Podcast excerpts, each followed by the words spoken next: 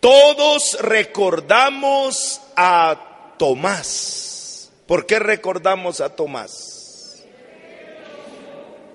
Porque era incrédulo, pero no siempre fue así. La Biblia llama a Tomás el mellizo y nunca supimos quién era su hermano. Tal vez es porque él representa a nosotros que a veces estamos dispuestos a morir por Cristo, como en el capítulo 11 de San Juan, en capítulo 11, cuando le avisan a Jesús que su amigo Lázaro está enfermo y Jesús dice que iba a ir todos los demás discípulos le dicen, ¿cómo vas a ir si te querían matar? Pero dice el versículo 18, San Juan 11, 18. Entonces, 16, perdón, San Juan 11, 16. Entonces Tomás, llamado el mellizo, dijo a los otros discípulos, vamos también nosotros a morir con él. Palabra de Dios. Creo que nadie recuerda a Tomás por eso. ¿eh? Vamos a repetir todos y todas. También nosotros vamos a dar la vida por él. Yo creo que nadie recuerda que Tomás dijo eso.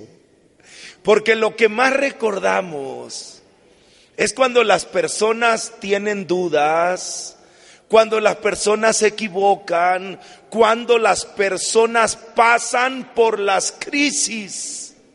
Sí, este Tomás el mellizo era un hombre decidido, un discípulo dispuesto a dar la vida por Jesús. Sin embargo, en las mejores familias pasa. El más listo, el más decidido también pasa por momentos de crisis y tribulación. Y en San Juan capítulo 20, Evangelio según San Juan capítulo 20, recordamos ese momento triste del versículo 24 al 29, cuando Tomás dudó. Sin embargo, en medio de sus dudas, tomó una gran decisión, que es la que quiero que tomemos nosotros hoy. San Juan 20:24. Tomás, uno de los doce llamado el mellizo, no estaba con ellos cuando vino Jesús.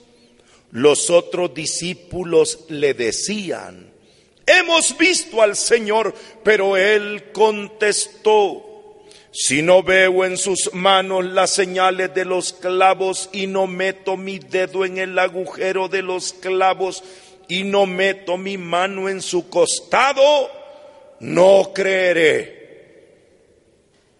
Ocho días después estaban otra vez sus discípulos dentro y Tomás estaba con ellos. Se presentó Jesús en medio estando las puertas cerradas y dijo, la paz con ustedes. Luego dice a Tomás, acerca aquí tu dedo, mira mis manos, trae tu mano, métela en mi costado y no seas incrédulo, sino creyente. Tomás le contestó, Señor mío y Dios mío, le dice Jesús, porque me has visto, has creído. Dichosos los que no han visto y han creído. Palabra de Dios. Dígale al que está al lado suyo, por favor, no seas incrédulo. Ahora dígaselo positivamente mejor. sea un creyente, dígale, sea un creyente. Pero es difícil cuando lo que estás viendo o no estás viendo es contrario a lo que estás oyendo. A Tomás le decían, el Señor ha resucitado, pero Tomás no lo había visto. Y vuelvo a repetir, no se trata de un incrédulo, no se trata de alguien que no amara a Jesús. Ya dijimos que él estaba dispuesto a dar la vida por Cristo. No se avergüence usted, hermano, hermana, que ha sido un gran católico, tal vez incluso catequista, tal vez un predicador, y ahora tiene dudas. Cualquiera, aún aquellos dispuestos a dar la vida, de los testimonios más bonitos que yo he podido escuchar, he podido oír a sacerdotes que se retiraron del sacerdocio y que ya no querían saber nada de la iglesia nada de las cosas que hacían. Pero después de algunos años pasó la crisis y volvieron y son de los mejores predicadores que he oído. Porque eso pasa con aquellos hombres y mujeres buenos como Tomás. que se quedan aun cuando no hay muchas razones para quedarse. Los discípulos le decían, hemos visto al Señor y Tomás dijo, no les creo, pero me quedo con ustedes. Lo voy a decir otra vez. No les creo. Yo quiero verlo y tocarlo, pero mientras tanto me quedo con todas mis dudas. Y ocho días después, repita, ocho días después, el Señor apareció de nuevo y llamó a Tomás. Y dice la Biblia, Tomás estaba con ellos. Yo solo quiero que imaginen esos ocho días. Todos los demás andaban felices, todos los demás habían visto al Señor resucitado, tenían una cara de resucitados. Y Tomás, ¿y por qué yo no? ¿Y por qué yo no vine ese día? ¿Y cómo es que a mí no? ¿Y por qué? Con dudas, con tristeza, con desaliento, pero ahí, con ellos. Y el Señor le permitió a Tomás acercarse más que a cualquier otro. Juan el discípulo amado, el que nunca dudó, solo pudo recostarse en el pecho de Jesús. Tomás pudo meter su Juan solo vio el costado herido, Tomás lo pudo. Porque aquellos que a pesar de sus dudas deciden quedarse, cuando pasa ese tiempo de oscuridad, van a tocar la gloria de Dios. Van a tocar la gloria de Dios. Si usted ha sido un católico ferviente, un católico firme, pero por muchas razones ahora tiene dudas, diga fuerte, por las dudas me quedo. Hay gente que por las dudas se va. Y Jesús solo pregunta, ¿verdad? La gran pregunta de San Lucas 17, 17. San Lucas 17, 17, cuando uno de los diez leprosos regresa a glorificar a Dios y Jesús hace la pregunta, ¿cuál es la pregunta? ¿Y los otros dónde están? Pregúntele al que está al lado suyo, ¿y los otros dónde están? Dígale. ¿Y los otros dónde están?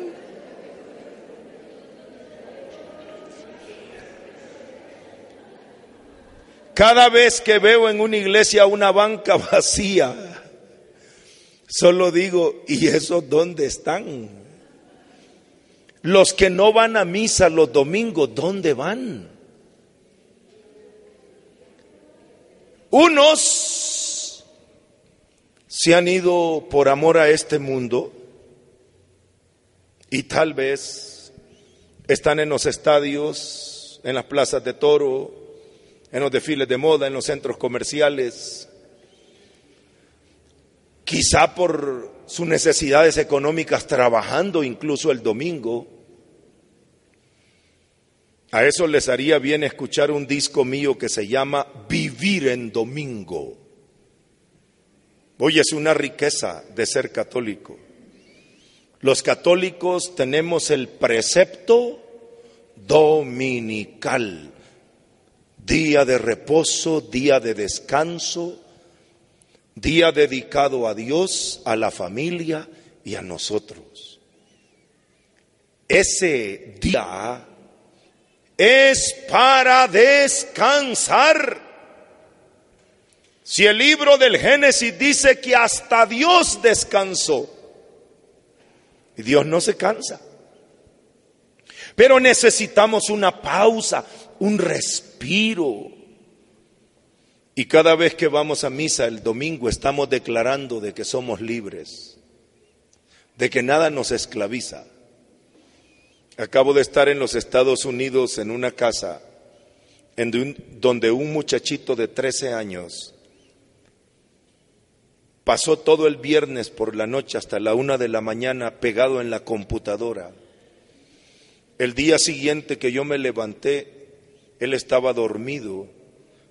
Cuando ya me iba como a las nueve de la mañana, él ya estaba en la computadora. Regresé de predicar a las diez de la noche y él no se había levantado todo el día en la máquina jugando, chateando, haciendo. Ahí comía sin bañarse. El día siguiente era domingo, le puse la mano en el hombro y le dije, me vas a acompañar a misa hoy. Vas a desconectarte una hora. Vas a declarar que sos libre. Porque la máquina no te puede tener a ti conectado. Eres tú quien conecta la máquina. Y fue a misa. Y cuando regresamos, lo abracé y le dije, sos libre todavía, hijo. Hay gente que ya no puede. Los vicios, el alcohol, las drogas, la pornografía, la prostitución, no les permite ir a misa el domingo. Otros, otros se han ido y se reúnen en otros grupos cristianos cada vez crecen más los grupos y hay muchas opciones religiosas y muchos católicos se van a celebrar su culto al Señor en las diferentes iglesias cristianas no católicas. ¿Y esos por qué se van? ¿Por qué se van si han estado con nosotros? Los obispos de América Latina y el Caribe con mucha valentía nos acaban de decir en el documento de Aparecida, en el numeral 225, los que tienen mi libro La riqueza de ser católico, página 7, una explicación que no es la más simple que siempre muchos dan. Se van porque son ignorantes, se van porque no saben. No, dicen los obispos. No se van porque sean ignorantes. ¿Por qué se nos van de la Iglesia Católica? Aparecida 225.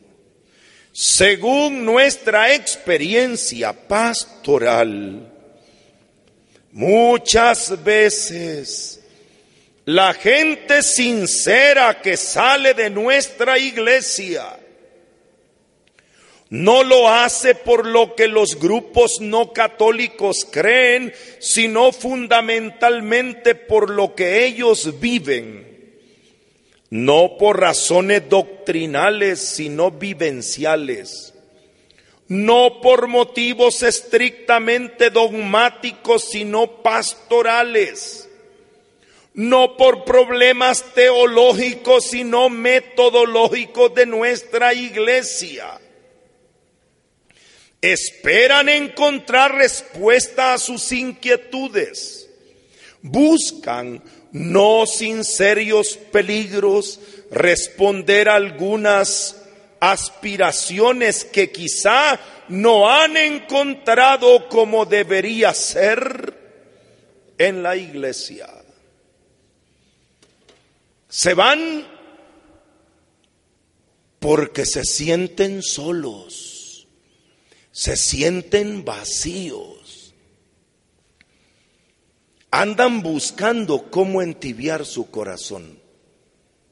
Y esto es una llamada de atención a nuestros grupos católicos,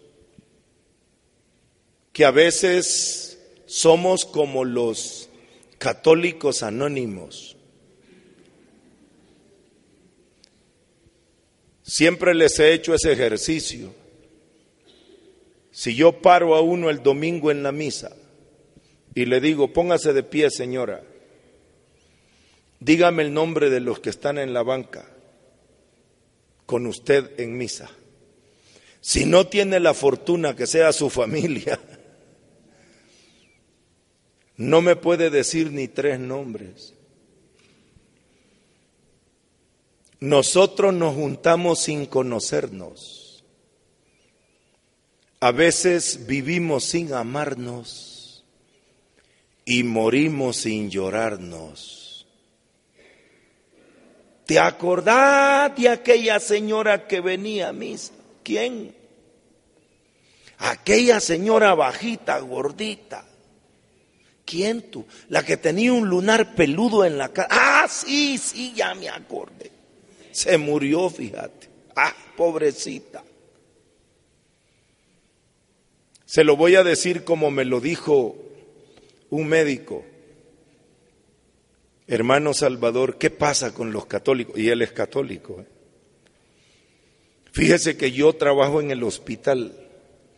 Cuando hay un hermano cristiano no católico internado en el hospital, tenemos un problema. Tenemos que detener los grupos que llegan a orar, a cantar, a profetizar, a declarar sanación y gritan y nos cálmese, Señor, salga, cálmese ya. Asustan a los demás enfermos.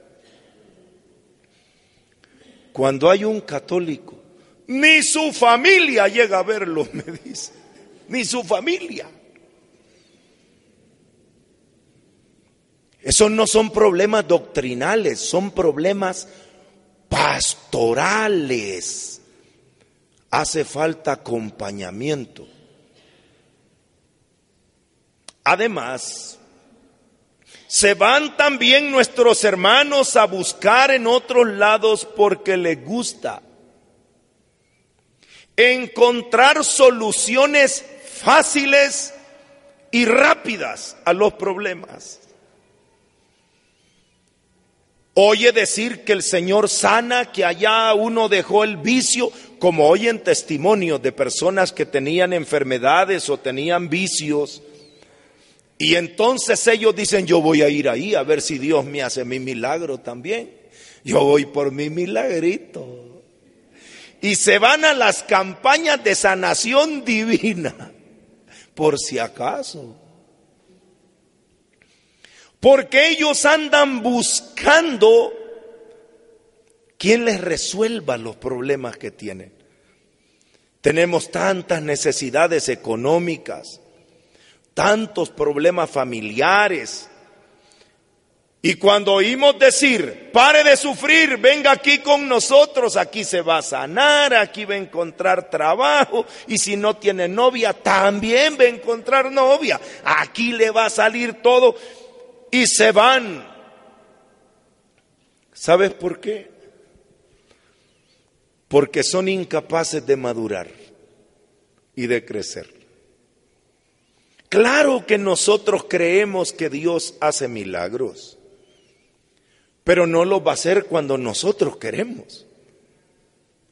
Si el mismo Jesús en el huerto pasó la noche entera repitiendo las mismas palabras, Padre, todo es posible para ti. Aparta de mí este cáliz, pero que no se haga como yo quiero, sino como quieres tú. Me encanta a mí el realismo con los que los católicos manejamos el tema del sufrimiento. El Papa Benedicto XVI nos ha escrito en la carta Spes Salvi número 37, los que tienen el libro La riqueza, página 45. Podemos tratar de limitar el sufrimiento, luchar contra él, pero no podemos suprimirlo.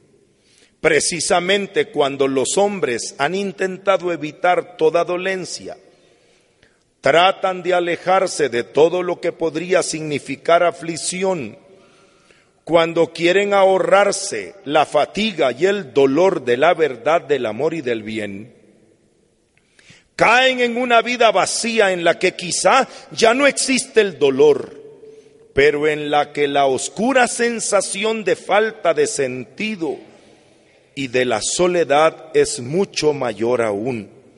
Lo que cura al hombre no es esquivar el sufrimiento y huir ante el dolor, sino la capacidad de aceptar la tribulación, madurar en ella y encontrar en ella un sentido mediante la unión en Cristo que ha sufrido con amor infinito el sufrimiento. Sin dejar de ser sufrimiento se convierte a pesar de todo en un canto de alabanza. Claro, pero los hermanos dicen, no, yo no quiero crecer, hermano, yo me quiero sanar. Ay o no, no. Yo lo que quiero es resolver mi problema. Yo lo que quiero es que mi hijo deje su vicio. Yo lo que quiero es que mi marido se convierta. Y si me dicen que ahí me van a ayudar, y por eso muchos católicos también se van a centros espiritistas, se van donde una señora que les promete hacer el trabajito más rápido. Tráigame una fotografía de su esposo. Ya lo vamos a poner bien lleno de alfileres para que aprenda. Andan buscando soluciones y rápidas. Yo admiro a los católicos que han entendido, que hemos entendido, que un milagro no es solo cuando una enfermedad desaparece. Cuando un problema desaparece, un milagro, es que esa enfermedad y ese problema no te haga desaparecer a ti. Aquí estás todavía. Y nosotros venimos a misa, no para que Dios nos sane. Venimos a pesar de que estemos enfermos, a darle gracias, a alabarlo y a bendecirlo. Nosotros creemos que Él nos puede sanar, pero nosotros sabemos que Él nos ha creado para conocerle, amarle y servirle. Y yo le puedo conocer, amar y servir enfermo o sano. Si Él cree que yo le puedo servir mejor sano, que me sane. Yo le pido, pero no lo condiciono. No es, ay, ya le pedí a Dios tanto y a mí no me oye, yo me voy a donde dicen que oye. Y se van porque quieren soluciones rápidas.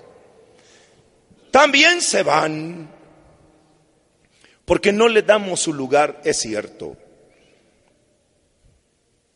Yo nunca he tenido la tentación de irme, pero comprendo aquellos inquietos católicos que quieren cambiar su vida y quieren hacer un grupo y se quieren reunir para orar y, llega el sacristano, el sacerdote a las nueve de la noche apagando las luces, ¡Ey, es hora de cerrar la puerta, vámonos! Y ellos dicen, pero padre, estamos orando. Ay, sí, pero vayan a orar a otro lado. A mí me ha tocado, hermanito. Yo he tenido que salir corriendo de las iglesias cuando predico. Porque el padre dice, ya que tenemos que cerrar. Padre, pero la gente quiere seguir orando. Ah, no, ya es demasiado, mucho, váyanse. Y entonces se van. Los más valientes se van a un salón comunal o se van a un hotel o donde les prestan un salón. Los otros les abren las puertas de otras. Aquí puede hacer vigilia todas las noches si quiere, hermano. A veces no encontramos el apoyo adentro de la iglesia. Y el hermanito quiere cantar, quiere leer, quiere participar, pero ya están cabales los del grupo que leen. Ya están cabales los del coro. Pero yo que no, usted no necesita hacer un retiro de iniciación, tomar el curso número uno, pasar por el crecimiento tres y después de haber hecho cinco años de, de, ¿cómo se dice?, discipulado, ya va a poder cantar ahí. En, los otros le dicen, venga, aquí puede cantar y mañana si quiere puede predicar. Y en 24 horas andan con la Biblia bajo el brazo y ya son pastores, hermano. Nosotros tenemos como muchas trabas y burocracias. Bueno, qué bueno. Les digo la verdad, Qué bueno que también la iglesia tenga líderes así. Porque en nuestra iglesia católica, hermano, el último que dice milagro, el último que dice gloria a Dios es el párroco. Ese es el último. Todos los demás dicen, milagro, aleluya. El párroco, cálmese, ¿qué pasó ahí? Que la señora se sanó, él no estaba enferma. No, no, no, no, no, no, no. Su gestión es su gestión. No, padre, si fíjese que le dolía la cabeza, problemas psicosomáticos. Ella, no, no, no es milagro, no diga milagro. Así son nuestros, o no. Todos dicen sí.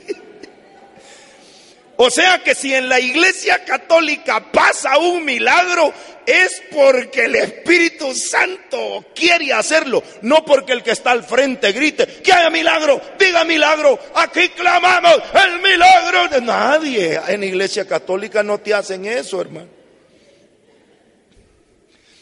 En las otras iglesias se para el líder al frente y se está noche de milagros. Siente al Señor que te está sanando en este momento. El Señor y todos empiezan, sí, sí, sí, sí.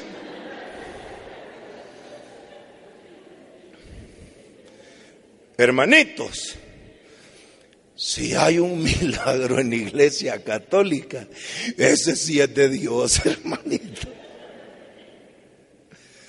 Aquí no hay euforia colectiva ni histerias colectivas. Aquí para arrancarle un gloria a Dios a los hermanos, tiene que ser el Espíritu Santo. Pero los hermanitos les gusta y quieren sentir, emocionarse y gritar Y como en iglesia no los dejan, se van a gritar a otro lado, hermano.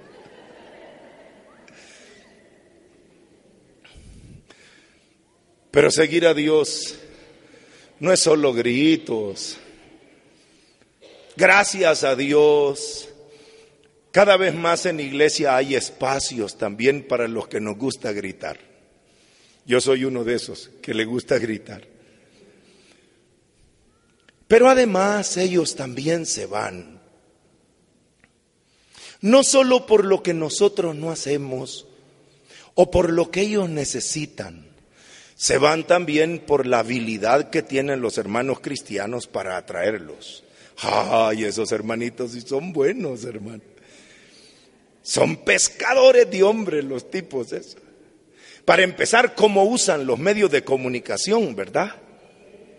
Wow. Y siempre aprovechan de que se convirtió el Puma, que se convirtió Yuri, que se convirtió Juan Luis Guerra y te ponen a la gente que la gente quiere porque son artistas a los que queremos y admiramos diciéndote, yo era católico, ahora soy. Y todos dicen, ah, yo también quiero.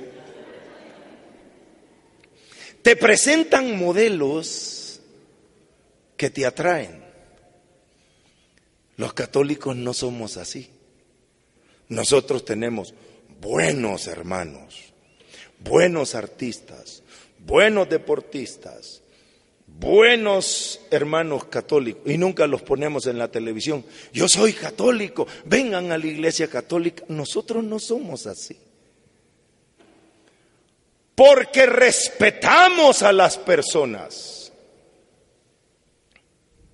Cuando la perica quiere que el perico vaya a misa, se levanta de mañana a plancharle la camisa. Nosotros no queremos ser proselitistas. Por ejemplo, los hermanos católicos sostenemos muchas obras de caridad.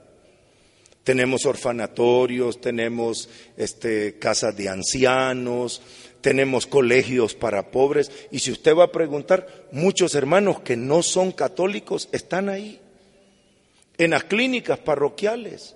La pastoral social no le pregunta a una, ¿usted es católico o no es católico? Usted necesita y lo ayudamos y punto. El Papa Benedicto XVI nos acaba de recordar en la Deus Caritas dice, la caridad no se hace con un segundo objetivo. Nosotros hacemos la caridad al que encontramos en el camino porque lo necesita. En cambio, los hermanos cristianos no católicos te conquistan con lo que te dan, te ayudan, te buscan trabajo, te buscan para que tú veas lo que vas a tener si vienes con nosotros a la iglesia. Y eso es eso es como los políticos cuando compran votos, ¿verdad? Y uno dice, "Uy, esto tienen que dar mucho." Ya es como presionar un poco. Además, los hermanos cristianos no católicos están aprovechando de algo que es la sensibilidad de la cultura moderna. Hoy todos los seres humanos en el mundo tienen dos grandes, eh, grandes pensamientos o dos líneas donde su mente está yendo. Una, la ley de la atracción. Ahora todo mundo anda hablando del secreto, el secreto, la ley de la atracción. Eso en el ambiente secular, en el ambiente, digamos, eh, no eclesial. ¿Y qué es eso de la ley de atracción? A todo mundo se le está enseñando ahora que tú puedes lograr lo que quieras que en tu mente hay poder y que tú puedes alcanzar lo que deseas y que si quieres puedes ser millonario. Si tú quieres puedes triunfar. El éxito está dentro de ti y tú eres capaz. Y tú eres, y todas esas líneas de ventas piramidales reúnen a su gente. Usted puede ser un triunfador, usted puede ser un ganador, usted puede ser un campeón, usted nació para ser un campeón. Y todos los motivadores en radio y televisión, usted, usted, usted. Y toda la gente, yo quiero, yo quiero, yo quiero. Y entran los hermanos cristianos con ese mismo discurso. El Evangelio de la prosperidad. Usted puede estar prosperado. Usted no tiene que ser pobre. Si usted tiene a Dios, tiene que ser rico. Porque las bendiciones de Dios, usted pídale a Dios. Usted luche y tenga fe. Porque para Dios no hay nada imposible. Y uno dice, eso es lo que a mí me gusta. Se llama Evangelio de la prosperidad. Yo no sé cómo entienden ellos el cristianismo sin cruz. Los que tienen a Dios no tienen que sufrir. No tienen que estar enfermos, no tienen. Usted confiese que está sano. Diga, estoy sano. No tienen que estar pobres. Usted diga, estoy prosperado, bendecido, bendecido. ¿Cómo está, hermano? Bendecido, prosperado aunque esté bien fregado, bendecido, prosperado.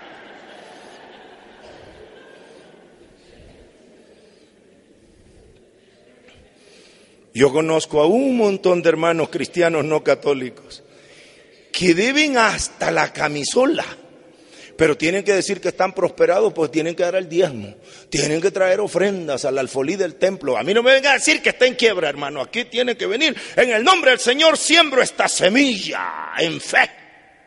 Porque si doy cien, Dios me va a dar mil. Traiga mil para que el Señor le dé diez mil, cien mil, un millón. No venga, no tengo. No me traiga esa cara de no tengo. Así funciona el asunto, hermanito. ¿O no? Pero a la gente así le gusta. Así le gusta. Me decía una hermana, hermano, usted da mucha doctrina, muchas citas de la Biblia. A la gente no le gusta eso. Dígale a la gente, hoy el Señor te va a sanar, hoy va a resolver tu problema, de aquí te vas a ir prosperado y vas a ver cuánto. Y pídale, la gente da, me dice. Cuando usted les dice que van a tener lluvia de bendiciones, le dan todo lo que andan, porque eh, van a recibir más. Y le digo, yo no puedo ser así. Nosotros somos más realistas. Claro que Dios nos va a bendecir. Por supuesto que Dios nos va a prosperar. Pero Dios no es un poder sobrenatural al que yo puedo domesticar, no es una varita mágica para tocar las cosas y hacerlas oro. Dios es nuestro único fin, no es un medio.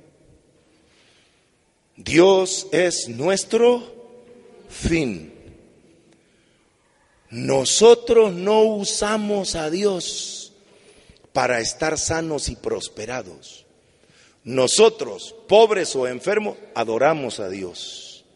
Nuestro fin es Él no es busco a Dios para que me sane, vengo a la iglesia para que me prospere, vengo para que me ayude. No, yo vengo para adorarlo. Buscad primero el reino de Dios y su justicia. Todo lo demás vendrá por añadidura. No me prediques mucho la añadidura, hermano que son añadiduras. Hoy tuve que hablar con una mujer que su esposo está desaparecido y ella no quiere vivir, está y le digo, ¿sabes qué pasa? Que tú amas más a tu esposo que a Jesús. ¿Sabes por qué sufrimos? Porque somos idólatras. Ponemos a un hijo un matrimonio, un negocio, una casa en el lugar de Dios. Y a Dios lo tenemos para que cuide al hijo, para que cuide a la de guardián lo tenemos, qué cosa, ¿no? Ay Señor, te encargo, cuida a mi hijo. No es, hijo, adore a Dios. No, no, Dios, guardaespalda de mi hijo, por favor. Y si le pasa algo a tu hijo, ¿qué pasó Dios? No me lo cuidaste bien. Nosotros ponemos a Dios en el centro de nuestra vida. Si tenemos, qué bueno, y si no tenemos, también. ¿Y por qué sufrimos cuando muere un ser querido o cuando desaparece un ser querido? Porque lo amamos más que a Dios. Por eso sufrimos. Y empezamos a rezar, ay Dios, por favor, Dios, y, hasta nos enojamos con Dios. Ah, nuestros santos, como decían, que me falte todo menos tú, Señor. Nada te turbe, nada te espante. ¿Cómo es la cosa? Ahí lo tengo yo en mi libro La riqueza de ser católico cuando explico eso. Nada te turbe, página 41.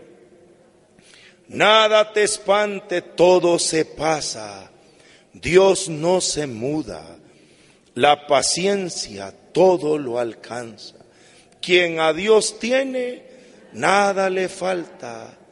Solo Dios basta. Bueno, si puedo tener una esposa, qué bueno. Si puedo tener dinero, qué bueno. No importa cuánto tenga, lo importante es para qué lo quiero. No importa cuánto ahorres, lo que quiero saber es con quién te lo vas a gastar. Eso es lo que quiero saber. ¿Para qué quieres lo que tienes? Está bien que tú estés sufriendo, tu negocio quebró porque la quiebra fue grande. Tú no eres un fracasado, tuviste un fracaso económico. Pero esa es solo un área de tu vida. Como dijo San Pablo, mi vida es Cristo. Él es mi vida. Y todo lo demás, dice San Pablo, lo considero basura. Pero a veces nosotros queremos llenarnos más basura, por favor, más basura, basura. Llénate de Dios. Pero como a la gente le gusta oír el Evangelio de la Prosperidad, el de la vida abundante, el de la ley de la atracción, todo lo que quieras te lo va a dar el Señor. Pídeselo a Dios que el Señor te está oyendo. Y entre más tú des, más vas a recibir, como que entramos en un negocio espiritual. Además de eso, el otro línea de pensamiento de la cultura moderna es una expectativa del fin del mundo. Todos ahora en la tierra, en la televisión, en el cine, en todos lados, están hablando de que hay una posible un posible cataclismo, puede erupcionar un volcán, puede un descongelamiento de los casquetes polares, puede ser una gran inundación o pueden reventar las bombas atómicas. Los mayas dijeron que en el 2012 algo va, Nostradamus ha dicho y todo. Y entonces los hermanos cristianos no católicos, está cerca el fin del mundo. Todo está en la Biblia. La Biblia dice, y ellos saben hasta cuándo va a ser el fin del mundo. Y muchos católicos dicen, en la iglesia no nos están preparando. Una señora que iba a tomar cursos del fin del mundo, yo le pregunté, ¿y por qué vas, hermana? Para estar preparada. Y le digo, no estás preparada. Si tú estás amando a Dios y a tus hermanos, sirviendo a Dios y a tus hermanos, estás preparada. Si nosotros estamos buscando a Dios, estamos preparados. Además, las cosas van a suceder cuando y como Dios quiera, sepamos o no sepamos. Una vez más, me siento orgulloso de ser católico ¿Cómo la Iglesia Católica maneja esos temas del fin del mundo? Ya di un curso entero sobre ese tema. A ver, ¿cómo se llamaba el curso? Eso, se llamaba como este libro, Visión Cristiana del Futuro. ¿Qué hay al final del camino? Está cerca el fin del mundo, va a venir un castigo sobre todas esas preguntas, las respondimos ahí. Solo quiero leerles dos numeritos del catecismo para que vean cómo los católicos manejamos ese tema. El numeral 1048, ya les dije, ¿verdad? Que me siento orgulloso de ser católico por el realismo, la humildad con la que la iglesia reconoce sus límites. 1048, 1048. Ignoramos el momento de la consumación de la tierra y de la humanidad. No sabemos cómo se transformará el universo. Ciertamente la figura de este mundo deformada por el pecado pasa, pero se nos enseña que Dios ha preparado una nueva morada y una nueva tierra en la que habita la justicia y cuya bienaventuranza llenará y superará todos los deseos de paz que se levantan en el corazón de los hombres. Ignoramos cómo y no sabemos cuándo. No, pero nosotros sí sabemos. Nosotros, mira, todo lo que me digas son tus interpretaciones, tus teorías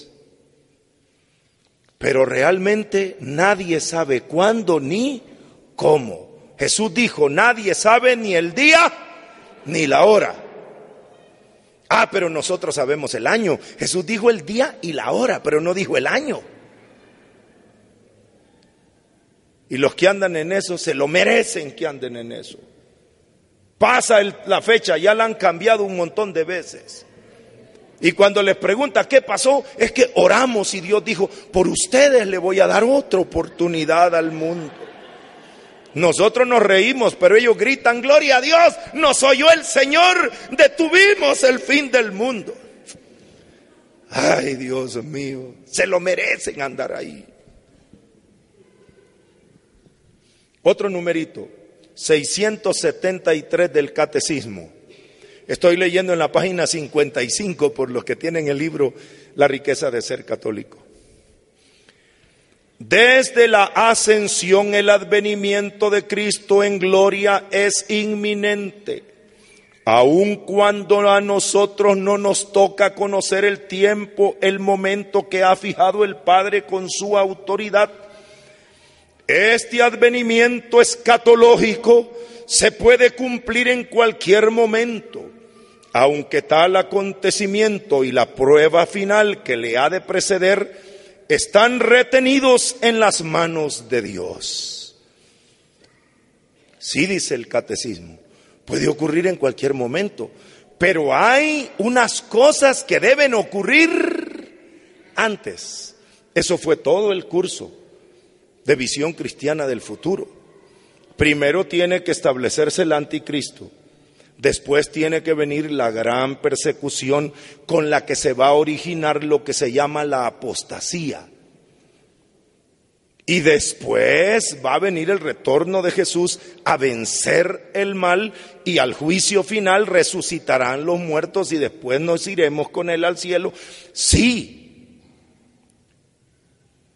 Pero mientras nosotros todavía podamos ir a misa los domingos, mientras los hermanos puedan predicar en radio y televisión, mientras se pueda oír campanas que suenan, olvídense, todavía no es el fin del mundo. Porque cuando se establezca el reinado del anticristo en el mundo, los cristianos van a ser perseguidos, no van a estar hablando en la televisión, hermano ni recogiendo campañas millonarias, ni construyendo templos enormes. Un día le dije a un hermano, oye, ya va a ser el fin del mundo. Sí, ¿y para qué están haciendo esa gran iglesia? Ah, por si tarda, me dice, por si tarda.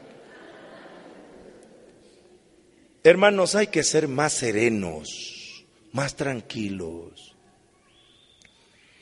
Además, también tengo que decirlo con mucho dolor, gran parte de católicos que se van a otras iglesias, se van, ¿sabe por qué? Porque no pueden comulgar.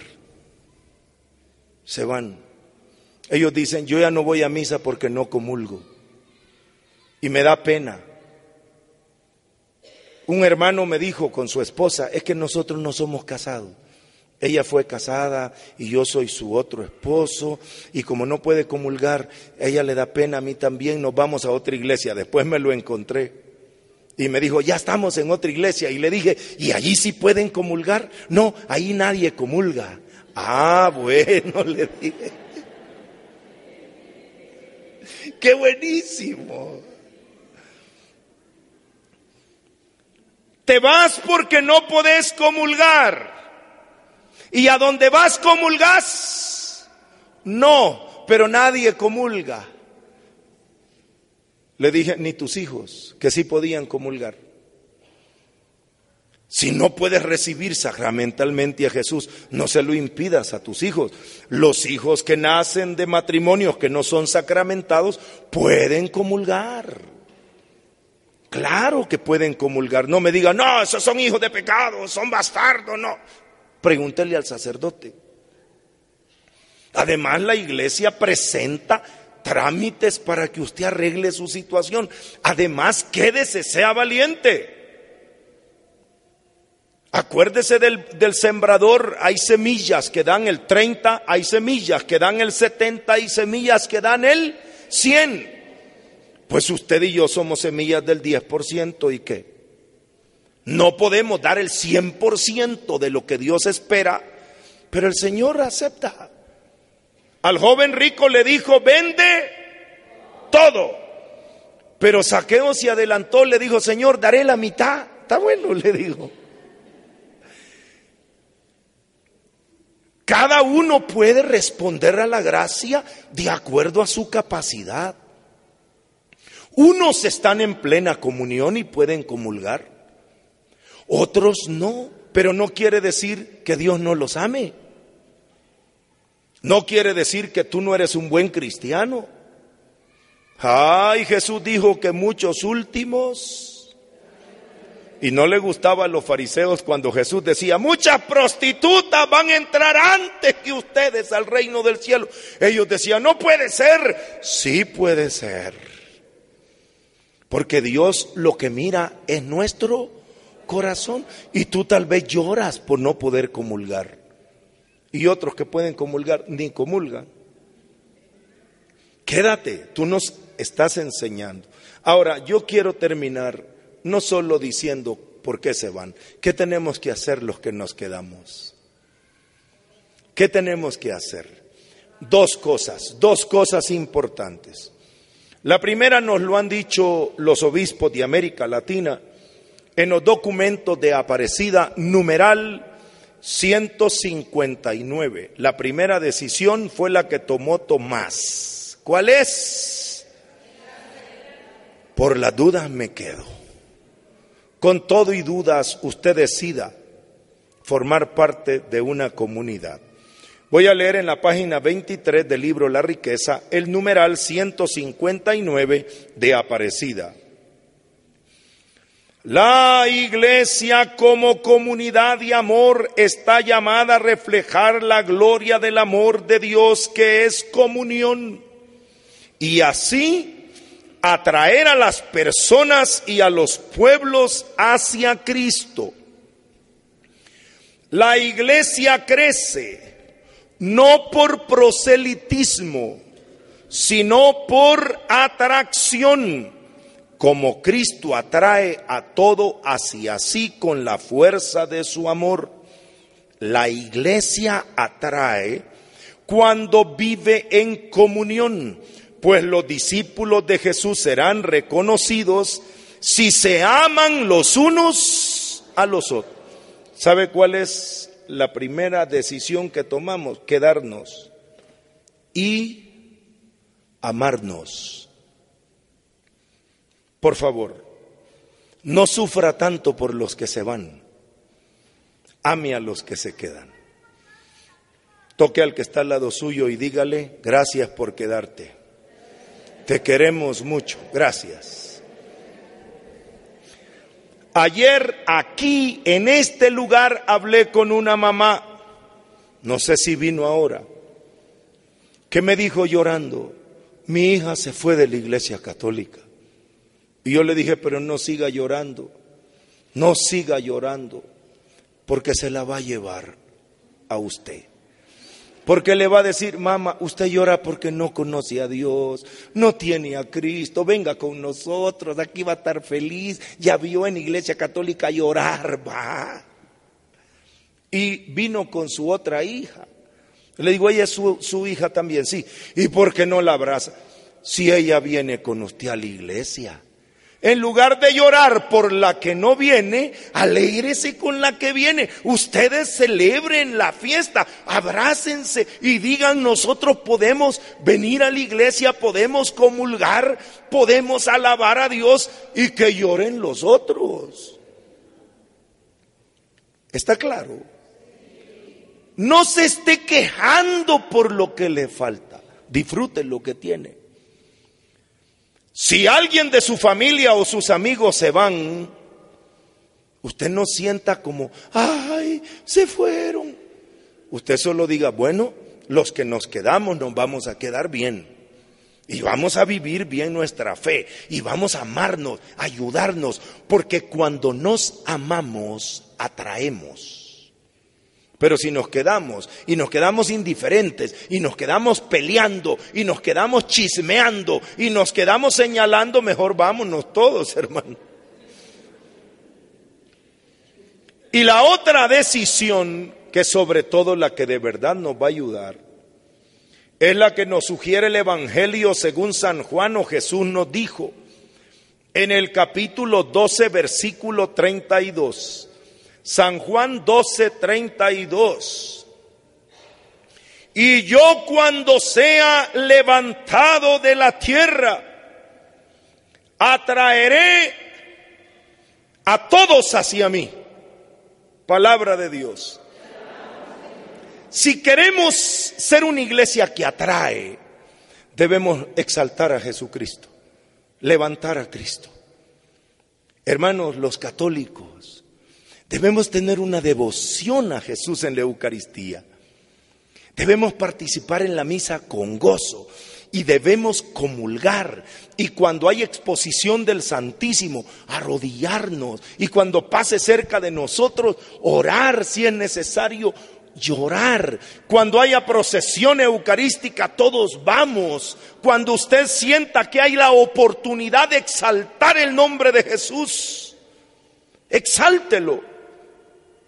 Porque cuando usted habla de la gloria del Señor, atrae. Pero cuando nos ponemos a hablar de nuestros problemas que tenemos, de nuestros eh, antitestimonios, siempre se los he dicho, ¿eh? cuando regresen de esta reunión o de cualquier otra en iglesia y lleguen a su casa, lleguen sonrientes. No lleguen, ay, qué aburrido. Bueno, ese cuate no se callaba, mano. Y qué calor. Los que se quedaron en la casa saben lo que le van a decir. Ya le hemos dicho que no vaya, pero usted siempre va. Y si usted llega diciendo, ¿sabes a quién vi? A la comadre, ¿te acordás? Yo no sé qué anda haciendo esa mujer tan hipócrita. Mamá, usted a enojarse va a la iglesia, ya no vaya. Así no los vas a traer, hermano los vas a traer cuando digas, ¿sabes qué aprendimos hoy? Que el Señor nos ama, que nosotros somos de su familia, que tenemos un tesoro en la casa, que nosotros tenemos la presencia de Jesús, que con nosotros están los ángeles, los santos, la Virgen María, que cuando oramos no oramos solos, que somos católicos y tenemos una gran bendición. Los demás se te quedan viendo, uy, de lo que me perdí. ¿Está claro? Exalte la gloria del Señor. Alabe a Dios. y dé testimonio de lo que el Señor está haciendo en su vida. Y todos los demás van a querer venir. Pero mientras estemos tristes, llorosos, desanimados, escandalizados y hablando negativamente, hermano, que le vaya bien. Y vamos a estar preguntando en el próximo retiro, ¿y aquellos dónde están? Pero por hoy estamos aquí. Pongámonos de pie. Dele un abrazo al que está al lado suyo y dígale, por las dudas quédate. Por las dudas quédate. Que esos días van a pasar. Tus dudas van a ser superadas. Tú vas a poder ver la gloria de Dios.